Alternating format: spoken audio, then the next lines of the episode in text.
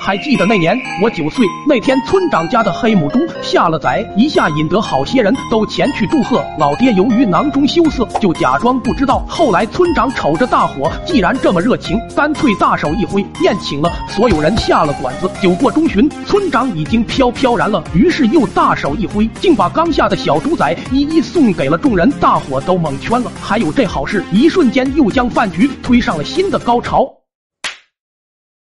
过后，老爹得知了这件事，肠子都悔青了，眼瞅着别人兴奋的往家运猪，心里都是哇靠哇靠的。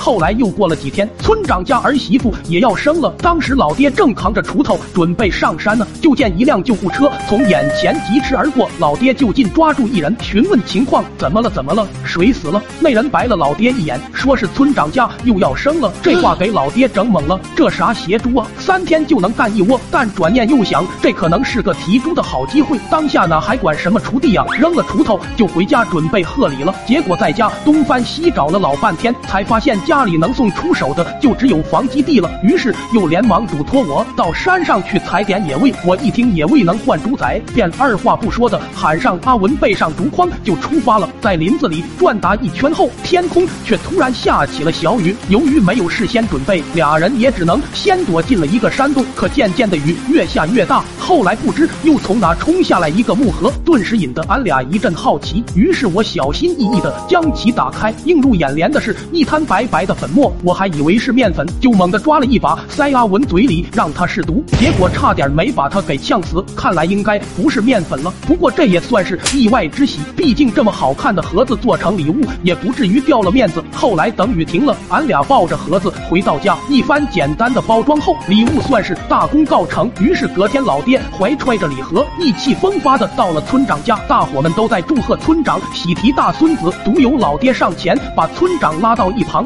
悄悄对村长说：“老村，听说昨天你家又下崽了，待会能不能先让我挑一个带花的？”说罢，老爹还拍了拍怀里的礼盒。村长气得脸都绿了，指着老爹大骂道：“你特他妈给我滚！”老爹这下也被整懵了，别介啊，实在不行你就给我一个半残的，残你妈！快滚，听见没？老爹一下心里没底了，但为了自身安全，还是转身走了。等一下。